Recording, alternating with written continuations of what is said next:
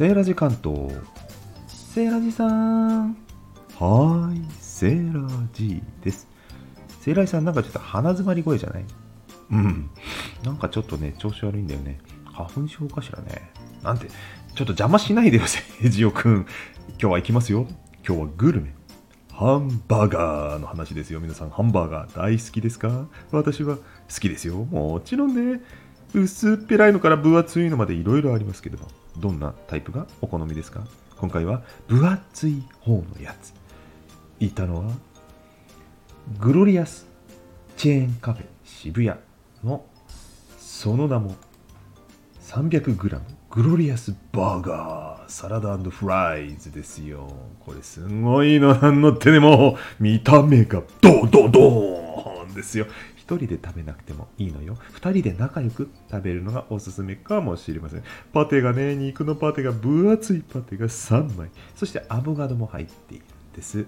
うん、だんあの真ん中辺で2つに分けて2人で食べるのがよろしいですよってお店の方は紹介してくださいましたカリカリベーコンがね風味もあってカリッとして美味しいんですよそして分厚いパテ粗挽きというか肉のこう細切れとひき肉を混ぜたような噛み応えのあるバーガーパテ肉肉感たっぷりそして油がジューシーねギュッと凝縮されております。付け合わせのポテトもなかなかいいもんでしたよ。あとねやっぱこのブランドショップって世界観がありまして例えば店の雰囲気もそうなんですけどもシルバー食器ね。スプーンとかフォークとかナイフとかあるんですけどもそれがね反対側がね六角レンチの形してるんですよ。専用のこの店専用のデザインなんではないでしょうかね。セイラジさんところでブランドの名前聞いてないよ。え？そうだっけ？えそういえばお店の名前にはブランド名入ってませんでしたね。ブランド名は？あの？ディーゼル。知ってます？ディーゼル燃料のディーゼルですよ。このお名前ね世界どこでも同じように発音されて覚えやすい。そういう理由からこのネーミングだったそうですよ。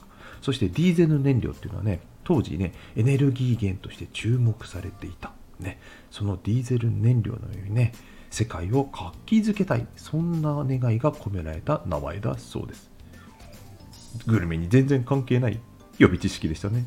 最後にお店の場所を紹介いたします。今回え私が訪れたのは渋谷店ということで明治通り沿い宮下公園の蓮向かいにあります。分かりやすいですよ。地下鉄副都心線の地下道を通ればほぼ雨に濡れずに行ける立地です。渋谷へお立ち寄りの際はディーゼルの世界体感してみてはいかがでしょうか。パンケーキなんかもありましたよ。ではまた。バイバイ。